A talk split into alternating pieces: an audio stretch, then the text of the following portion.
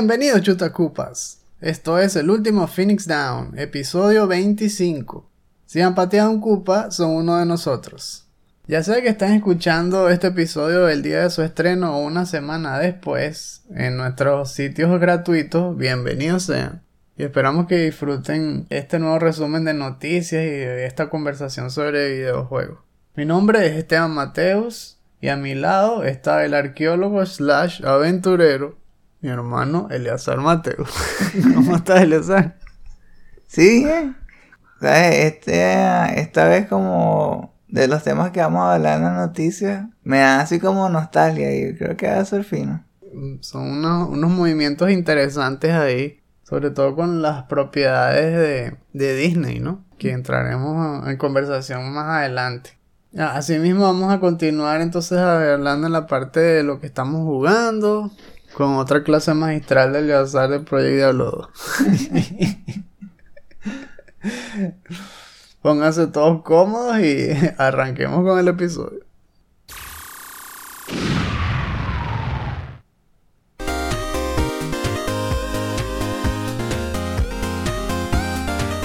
En nuestro resumen de la semana quisimos incluir dos noticias que casualmente tienen que ver con la misma compañía que nació hace días, que es Lucasfilms. Lucasfilm Games está de vuelta.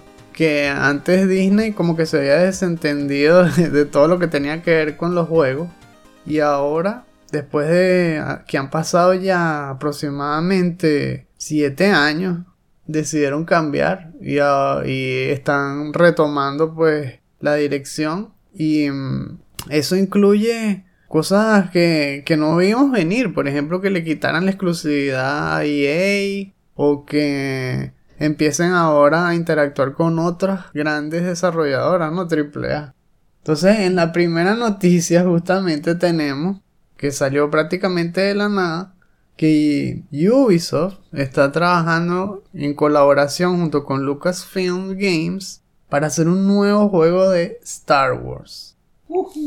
Eso está potente. Específicamente de Ubisoft es el estudio Massive Games, que es más conocido por su serie de The Division. Y que mm, no solamente colocaron el anuncio, sino que también en redes sociales, sino que se vio un post en donde ya están empezando a reclutar personal para todos los campos, ¿no? En animación, en diseño. Y, y se ve pues que va a ser un proyecto grande. Están hablando en este caso de hacer uno open world. Va a ser un juego open world y story driven. Que me parece un buen comienzo porque significa entonces que van a hacerlo más enfocado al single player y todo. Aunque bueno, también conociendo The Division, le van a meter cosas multiplayer eventualmente. y que sea una zona donde busques loot una broma así. A ellos les encanta hacer esa broma. Y wow, eso es súper importante porque recordemos que el, el, contrato que tenía EA con Disney que se hizo en el 2013 le daba aparentemente pues la exclusividad. Solo ellos podían hacer juegos de Star Wars. Y en esos años pues se quedaron cortos porque realmente sacaron solo cuatro juegos. Y dos de ellos fueron buenos, realmente buenos. que son los últimos. o sea, les costó un mundo adecuarse a, la franquicia y saber cómo sacarle realmente brillo, ¿no?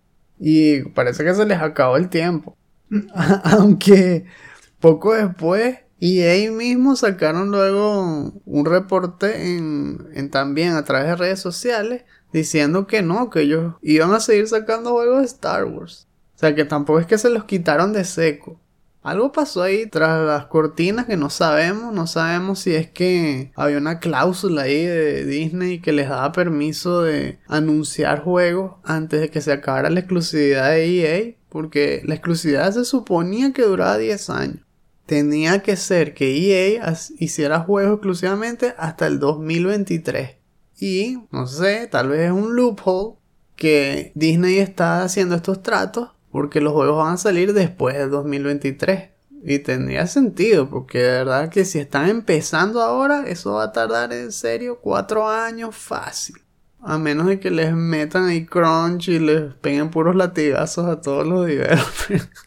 No, no, no. Tienen que aprender de, de Cypress Red y tomarse su tiempo. Sí, sí. Es que es verdad, tú ves el, el historial de lo que hizo EA y fue súper decepcionante. En el 2013 contaban con un montón de estudios que supuestamente iban a dedicar todos para que hicieran juegazos de Star Wars. Entonces estaba, no solo era DICE, sino tenían BioWare, Visceral Games, Respawn. Y cuando tú ves lo que realmente sucedió, DICE hizo solo dos juegos, el de, los de Battlefront, que, fueron recibidos ahí a media, uno en el 2015, otro en el 2017, con mucha crítica. Y el 2, que tuvo una campaign también un poco floja y un comienzo también bastante escabroso, mejoró. Fue cuando le empezaron a meter DLC y, y le metieron más cariño, pues realmente de los otros estudios, bueno, como tú dices, ¿no? Al final fue cuando brillaron. Eh, Star Wars Jedi Fallen Order en el 2019, que lo hizo Respawn. Y Star Wars Squadrons, que salió el año pasado, pero lo hizo fue Motive. Motive Studios. ¿Y qué pasó con lo otro? Bueno, BioWare se ha estado cayendo en picada en los últimos años. Pura paliza se ha dado. Visceral Games cerró. O sea, lo, lo cerraron y todo. Estuvo la debacle este de Project Ragtag, que era el, el, juego súper prometedor que estaba haciendo Amy Hennig y que hasta mostraron un pequeño teaser. También peló. Pero ¿sabes dónde se sacaron un poco de juego? Para celular. Ah. Sacaron nueve. Desde el 2013 para acá. Nueve juegos para celular y tablet. O sea que ya estamos viendo para dónde quería ir EA con, con Star Wars. Tenía que ser EA con razón. Qué feo. Es bastante interesante esta noticia. Si nos ponemos a verla con lupa, en la declaración de Ubisoft y Massive están hablando de que el juego va a correr, por supuesto, con el engine Snowdrop que es algo que tenemos que ver más en detalle. Lo vi también que lo comentó justamente este Colin Moriarty en su podcast de la semana. Y me pareció que de verdad que eh, era un punto de vista válido. Porque el Snowdrop Engine, que es el de The Division, está hecho para un tipo de juego muy específico. Este te da la posibilidad de cambiar eh, los estilos de, del ambiente y hacer ciclos día-noche. Te da que si efectos muy específicos de iluminación. Te da procedural destruction, es decir, que puedes destruir ambientes y escenarios. Sea, ahí más o menos uno está viendo con cuáles herramientas van a tener ellos para hacer ese juego de Star Wars.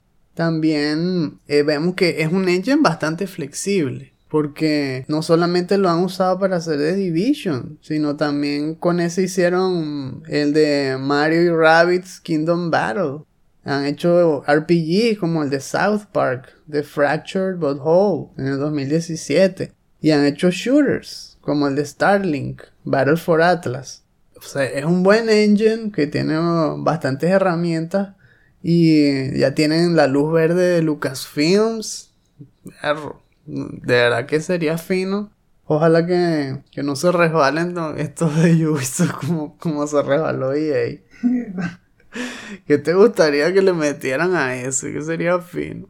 No he jugado de Division, eh, ni el 1 ni el 2, pero me gustaría que se pareciera a Jedi Outcast y que tenga algo de skill trees. Mm. Algo así me gustaría, que, que haya experiencia que tengas habilidades y las vayas pues y las puedas ir mejorando y tengas diferentes maneras de, de combatir, ya sea o con el sable de luz, cuerpo a cuerpo, o con poderes de la fuerza, o tal vez eh, dominio de las armas, cosas así. Wow. Aunque bueno, también viendo lo que han hecho con The Division, sería interesante que trataran de hacer algo parecido a 1313, en donde el protagonista no sea un Jedi. Tal vez eres más como el Mandalorian o, o un mercenario. Y cuando peleas contra un Jedi es una pelea rudísima o cosas así. O te enfrentas más bien con Inquisitors de, de los Sith. Y como están acostumbrados también a concentrarse en una sola ciudad, en un solo lugar, quizá que no haya viaje interestelar, pero que todo ocurra en un planeta súper detallado, así como en Cursanto o, o un lugar que tenga diferentes escenarios que puedas explorar. Es open world, o sea, lo, lo pueden hacer tantas cosas interesantes.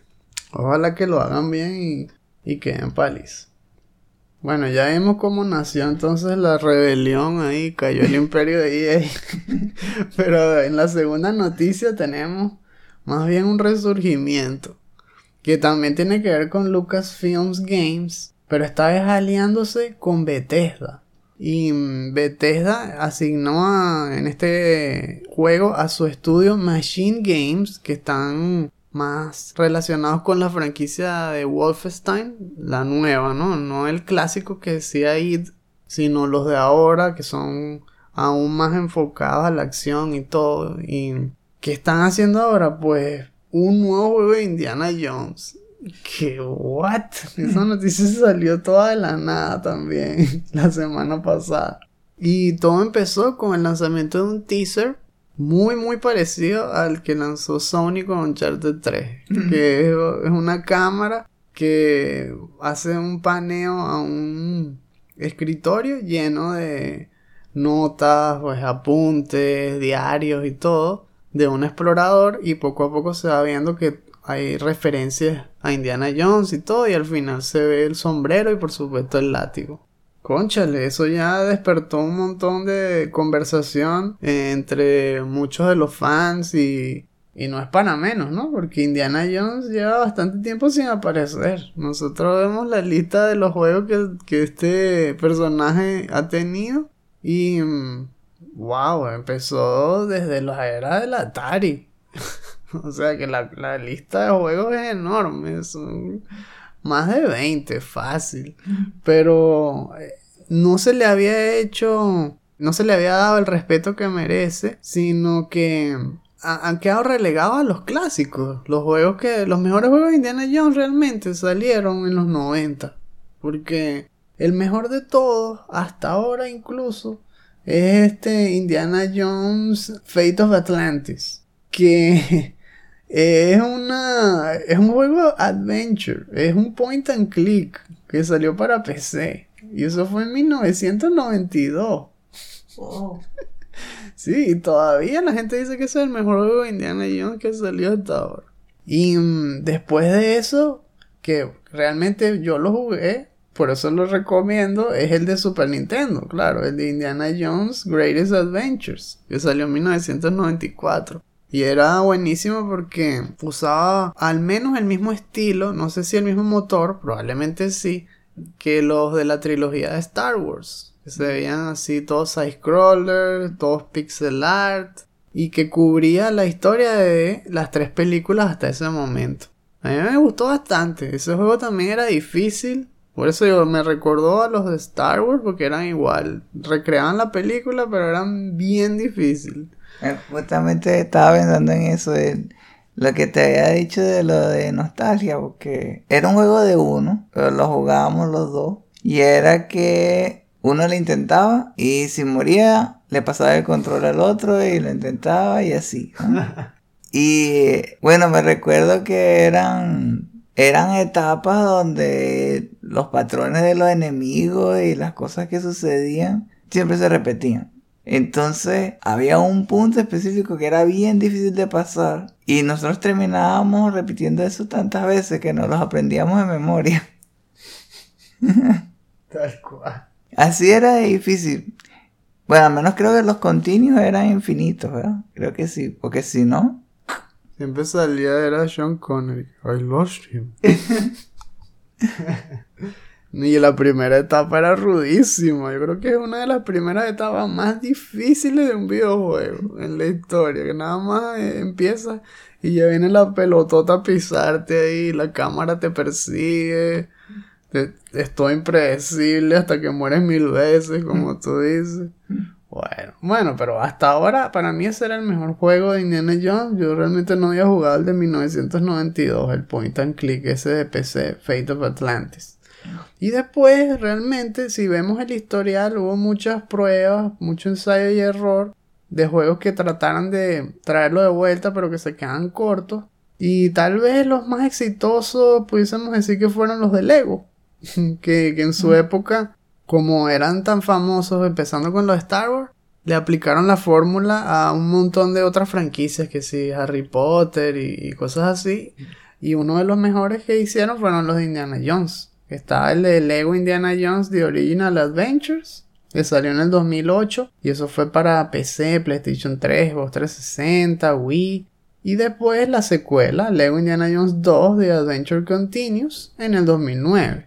Ya de, después de eso tenemos juegos que, que realmente no fueron tan nombrados y que tal vez fueron oscurecidos por el éxito que tuvo otra franquicia que realmente fue más Indiana Jones que Indiana Jones, que fue Tomb Raider, cuando salió en la, era del PlayStation 1. Y después de eso, la franquicia que se inspiró en Tomb Raider, que se inspiró en Indiana Jones, que fue Uncharted. Entonces aquí tenemos un ciclo ahí de retroalimentación. Porque pues Tomb Raider se copió de Uncharted.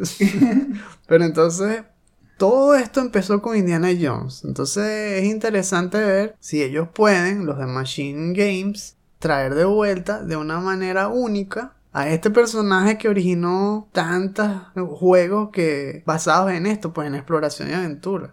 ¿Qué vuelta le pueden dar ellos para que sea un juego único? Sería bien fino verlo. Hasta ahora nosotros los conocemos por sus juegos de first person shooter. Entonces no sé si quieren hacer un, un Indiana Jones estilo Wolfenstein. Porque al fin y al cabo es masacrar nazis otra vez. es lo mismo.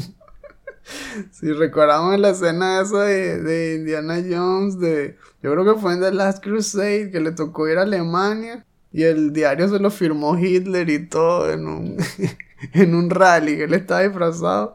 Bueno, aquí sería lo mismo, pero le puedes volar la cabeza a Hitler con un escopetazo y salir corriendo.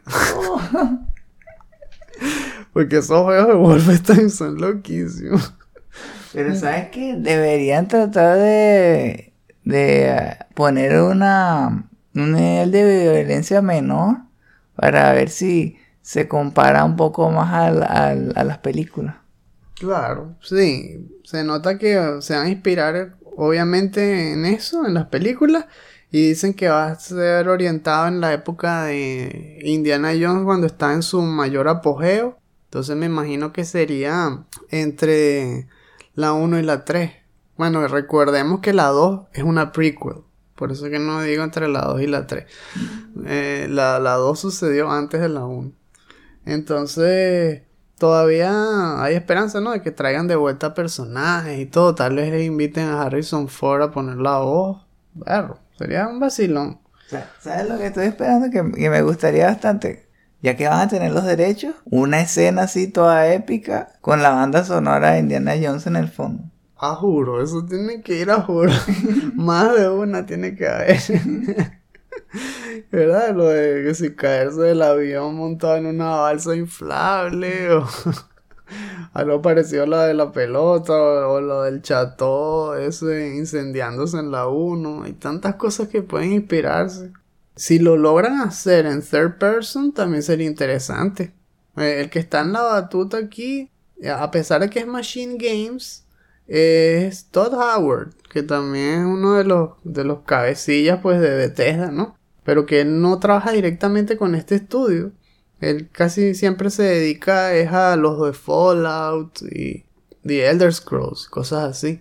Pero ahora estaría poniéndose ahí manos a la obra con ellos, con Machine Games. Y si lo logran hacer en tercera persona, estarían replicando más o menos lo que hizo Guerrilla Games con Horizon que Guerrilla Game hacía solamente Killzone, que era primera persona. Pero fíjense qué fino les quedó su primer juego en tercera persona. Entonces, si ellos también lo logran, sería interesante. Y lo otro de que se habla mucho es si va a ser exclusive o no para Microsoft. Que sería completamente comprensible que lo sea. La cuestión es que no lo han dicho, como siempre. Entonces, esa, eh, esa patinada siempre lo, lo, lo hace ver como más endeble, no sé. Si lo hacen exclusive, deberían decirlo desde el principio. Estamos trabajando en conjunto con Lucasfilm para hacer un juego exclusivo para Microsoft, pero no lo dijeron. Entonces otra vez todo el mundo ahí con la polémica, si es, no es, si es, no es. Tienen que hablar claro. Yo creo que realmente lo sabremos justamente en el 2023. ¿Verdad? Algo así, porque ese también. Si está empezando ahora, Ahora es cuando falta. Mientras tanto, bueno, binge watching de, de Indiana Jones. Si quieren se saltan de Crystal Skull, porque eso no fue tan bueno. y a jugar Uncharted y Tomb Raider. Hasta que salgan nuevas noticias. Let's go. It's quiet. Too quiet.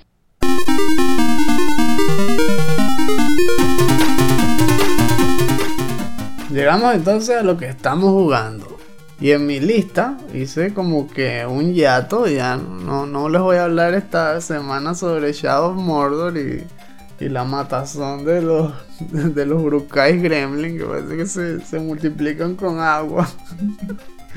Ese fastidio de los Warchiefs y los capitanes. Esta vez jugué el modo historia de, de Injustice 2. Berro, y estuvo bien fino. Lo jugué como por tres días. Un rato cada día, como tres horas, dos horas. Me gustó sobre todo que te dan un paseo como siempre por casi que todo el roster. Y entonces tienes chance de, de ir probando cada uno de los poderes y todo. Lo que sí vi es que acá te empiezan a dar opciones que en uno de los eventos de la historia elijas un luchador u otro. Y uno pensaba que era simplemente cosa de, de elección, ¿no? De saber, de, elegir el que más te guste. Pero si quieres hacer los trophies, no es así. Eso me di cuenta después. Porque el trophy es que hagas 100% de, del modo historia. Y resulta que hacer 100% implica jugar todas las variantes posibles en ese modo historia. Es decir, que tienes que terminarlo varias veces y acordarte qué elección hiciste para luego hacer la opuesta. Y no hay ningún listado que te diga qué elegiste. Entonces, podrías estar, si te equivocas, jugándolo tres, cuatro veces. Imagínate. Esa es la parte un poco más enredada. Eh, me gusta más cuando hacen ese tipo de cosas que hagan un diagrama bien, bien explicado, así como lo hicieron los tipos estos de Supermassive de Supermassive Game, pues con, con su serie de Until Dawn y de Manos Medan y todo, que te crea un diagrama enorme del efecto mariposa, así con todo una ramificación que diga si elegiste tal, pasa esto, si elegiste esto, ahora pasa esto, llegas a este final. Entonces, claro, este juego no es tan complejo como ese, pero al menos algo equivalente para que uno se acuerde de quién eligió en qué momento y todo. Bueno, en fin, todas esas batallas son bien finas.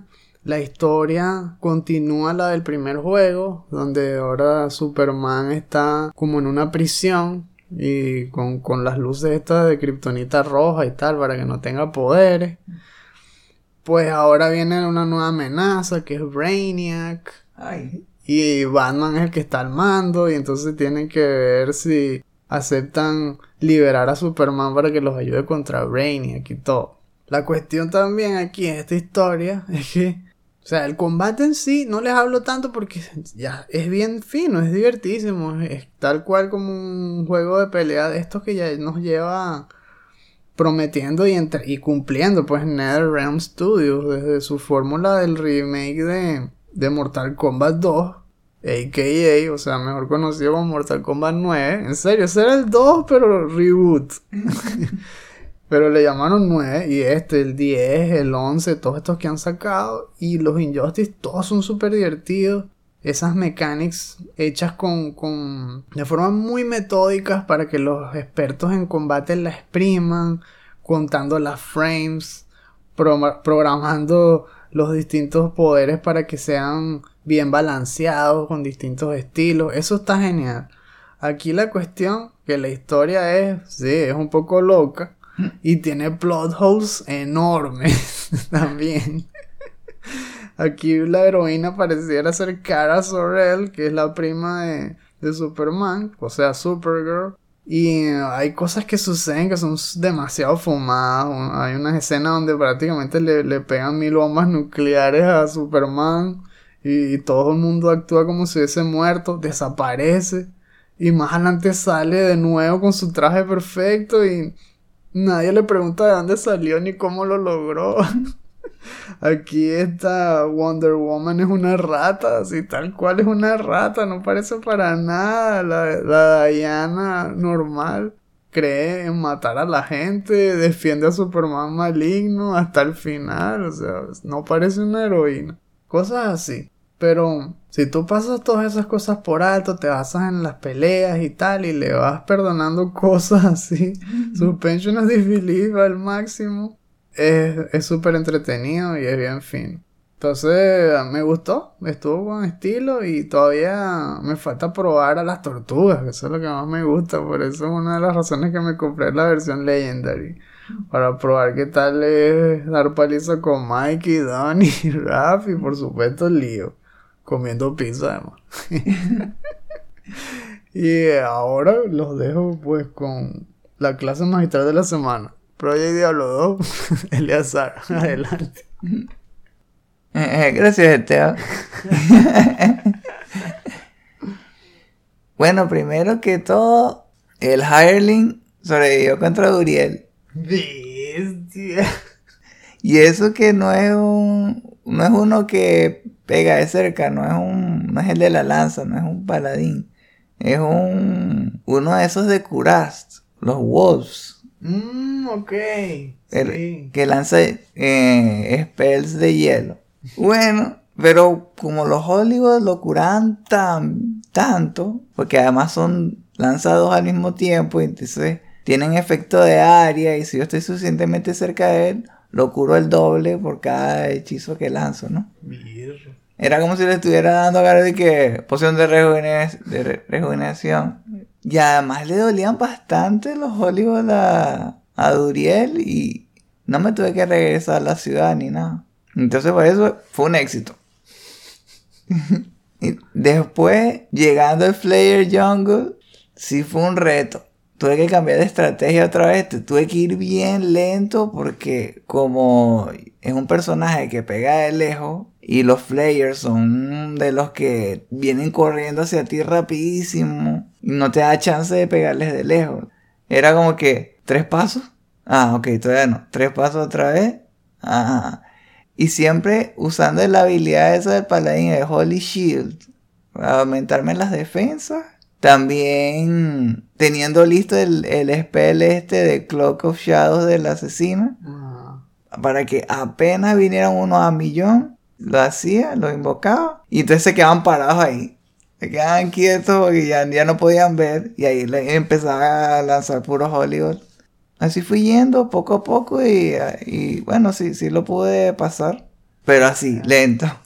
Oye, así sería.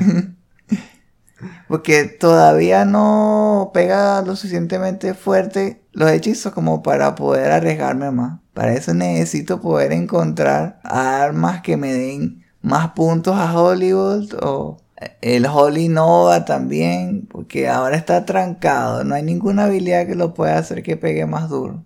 Mm. Ya lo llegué al máximo y no pega muy duro. No quita los suficientes hit points como para para como para hacerlo como como lo hacía en Nightmare y en Normal, que era como para limpiar la zona. Eh, ya, se acabó la pelea, que tomen esto. Y ya todo el mundo se caía, ¿no? Bueno, entonces estoy, estoy eh, cazando runas y, o, set items que me den más puntos a, todas las habilidades. Para ver si al fin puedo pasar del límite. Yo creo que si yo pudiera pegar de, ahorita pega como entre 1000 y 1300, algo así. Y debería pegar más bien como entre 1500 y 2000. Y, ahí es donde es como uno está como más tranquilo. Los otros pasaron cosas buenísimas, que es que todo estaba cerquita, menos mal. Al lado del, del, dungeon, del Flare Jungle, un skill shrine. Que, wow, entonces podía lanzar tres Holy Balls cuando pasaba por las zonas más difíciles. Después, apenas llegué a la parte de, de ¿cómo es? Del pueblo, o sea, cerca, ya, ya en la ciudad, ya no en el bosque, en el Lower Curast, ahí cerquita el portal. ah, bueno, ya está, ya puedo grabar. Después, cuando llegué a las alcantarillas, ahí al ladito está la, la, entrada para el nivel 2, para agarrar el corazón, porque las alcantarillas normalmente son las más difíciles por los benditos dolls estos que explotan. Ahorita, bueno, eh, ya les había dicho, ¿no? Eso de que te dan un tiempo para que salgas corriendo hasta que explote, que se convierte como en un tótem y te dan unos segundos y después explota. Pero igual te vienen corriendo como los flayers, entonces son, son deadly, ¿no? Sí, tú pestañeas y ya te callapean ahí puros enanitos con machete. Y que no, hombre, puro mini jockey ahí. ¿Sabes qué? Corre, corre. Me acuerdo de, de Mommy 2, ¿en serio? Esa película hizo la mejor representación de los, de los Flayers sin ser sobre Diablo que he visto en el cine. Son igualitos. bueno, entonces seguí ahí y pude hasta llegar a, a lo del council. Y el Hireling también sobrevivió contra ellos, sorprendentemente, aunque les caía el montón de fireballs, los Hollywood lo, mantenían a salvo. Y ahora estoy a pocos pasos de ya de, ir a pelear contra Mephisto, a ver. Uy, eso va a estar salvaje. ese, ese es el, ¿cómo es? mi siguiente objetivo. Luchar contra el odio. Y esta vez no hiciste ñap.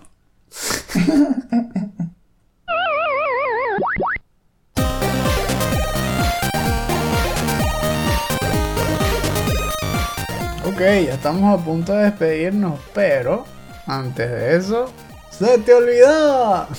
Porque es la sección de los shoutouts. Aquí, como todas las semanas, les vamos a recomendar algo interesante, ya sea que sea para ver, leer, oír y que puedan compartirlo con todos los que ustedes sepan que les puede gustar. A ver, yo voy a empezar con un video de un canal de YouTube que se llama Pixel Dan, que se centra sobre todo en figuras de acción, juguetes, estatuas de colección y todo, que es otra de las cosas que a mí me gusta comprar y coleccionar de vez en cuando. Me imagino que algunos de ustedes también. En el caso de que les guste la colección de figuras de acción y las tortugas ninja, pues este video les va a encantar. Porque se trata de una serie que ha sacado él sobre las figuras de la marca NECA que salieron en el 2020, que fue un año estelar realmente para esa marca en cuanto a las tortugas ninja, porque se fajaron a hacer réplicas de todos los personajes de la serie de, 1986 y también se fajaron a hacer los de la película, de la 1, la 2. Es impresionante todas las figuras bestiales que han hecho. Y en este video especialmente habla de, de un combo que trae a Baxter Stockman y a Splinter de la comiquita de los 80. Pero es que quedó idéntico. O sea, parece que hubiesen metido la mano en la pantalla y los hubiesen sacado así y se volvieron muñecos. Tal cual. Porque la escultura, el tamaño, o sea, hasta las proporciones. Y la pintura que usaron recrea perfectamente el estilo artístico de esa serie. Te puedes comprar a todas las tortugas y, y a los personajes los pones uno al lado del otro y si combinan pues los tamaños. No es como cuando nosotros lo compramos hace años, en los 90, de la serie Playmates, que casi que todos los juguetes eran del mismo tamaño, o sea, no había esas proporciones, e incluso los de Playmates de, del 2012, cuando salió la serie, el reboot este en 3D, no había esa, esa calidad de escala. Y acá, wow, Splinter es tal, es tal cual, es un poco más pequeñito que las tortugas, Baxter también es chiquitico, pero la cara, los accesorios que traen, todo está lleno como de easter eggs.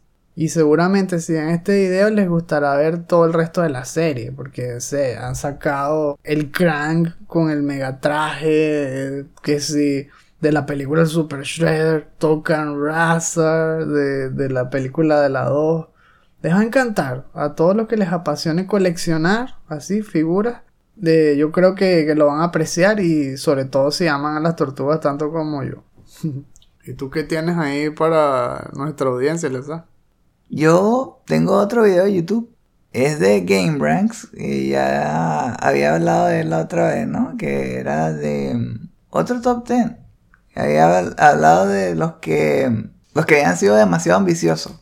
Bueno, esta vez es un top 10 de los nuevos juegos RPG que van a salir este año. Entonces así se llama tal cual, se llama Top 10 New RPGs of 2021. Bueno, lo que más me gustó del video, porque bueno, ellos de, de Game Ranks son muy buenos hablando así sobre noticias, hablando haciendo reseñas y poniendo así compilaciones de videojuegos de diferentes características, ¿no? Eh, con ese toque de humor que, es bastante bueno. Entonces, hubo tres que ahora tengo más ganas de jugar. Hmm. Por ejemplo, y uno que no sabe, que, que, se me había olvidado, pero también cuando escuché él, sí me dio ganas así que verlo, de ver qué tal. Uno Biomutant. Hmm, de verdad, ese que siempre desaparece. A ver si sale este año. ¿Verdad? ¿Sabes lo que me gustó que dijo? Que era mezclar Kung Fu con combate con armas así, estilo de Matrix y Devil May Cry 2. Guns. Lots of guns. ¿Verdad? Suena fino, ¿no? Otra vez, Outriders. Dijeron que había, iba a haber un skill tree ya está. ¿Verdad? Destiny con Skill Tree, nice. Lo otro, Starfield, eh, ok, es de Bethesda. Y ellos nunca han hecho un juego del espacio. Hmm. Entonces eso podría ser interesante, un Skyrim en el espacio. La verdad, lo más cercano fue aquel DLC de que de Mother Base, algo así, de, de Fallout 3, que ibas a un, a un ovni. Y había tecnología así de extraterrestre. Más nada.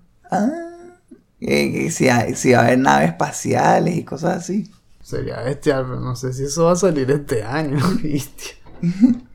Vea, capaz no. nada más han puesto un título algo así. Sí. bueno, y si les interesa profundizar algo más, sobre todo de Outriders, también me gustó que dijeron que en su cuenta de YouTube habla aún más en detalle sobre los sistemas que implementaron. Eso, entonces, eso estaba pensando en chequearlo después. Le vamos a dejar el link en la descripción. Y el del video de NECA también, claro.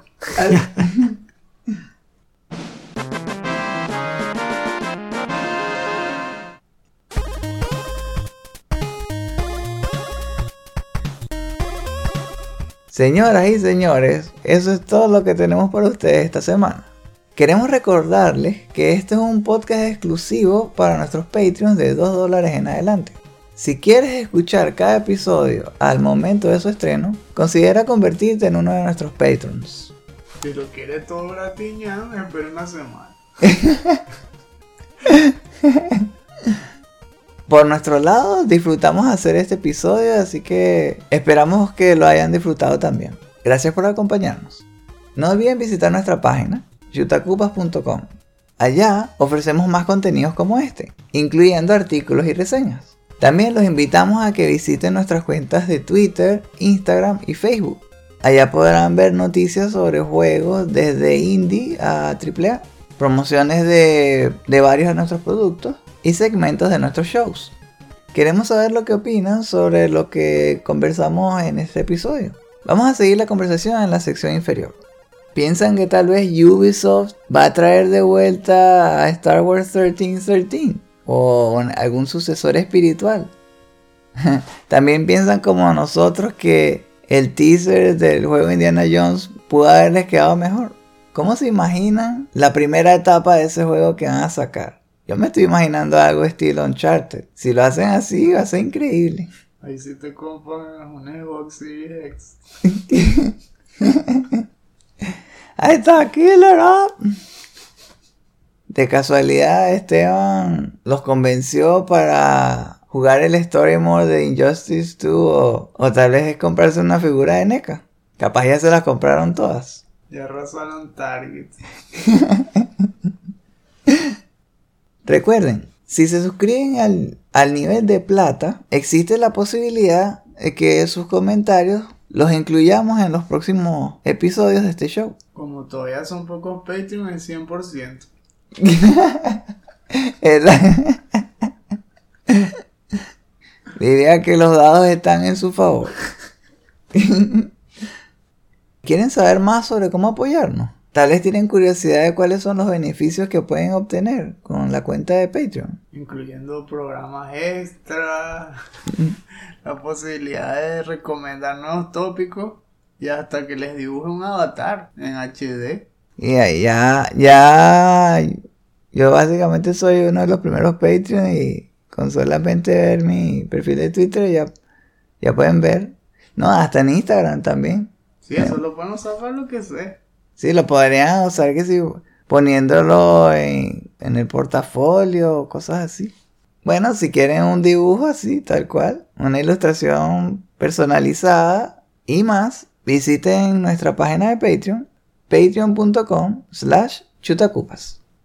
Ahora, con su permiso, vamos a preparar desde ahora todo lo que necesitamos para viajar y ver la presentación del juego Indiana Jones cuando lo saquen en persona. Todavía falta. Bueno, pero hay que estar preparado porque eso va a ser. Bueno, yo estoy pensando que va a ser una cosa así que, que va a ser inolvidable. O tal vez será digital. Tendremos que verla con el sombrero y el látigo puesto, pero desde la casa.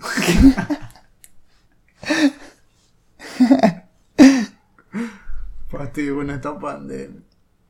Nos vemos. Y recuerden, no hay quits, solo retries.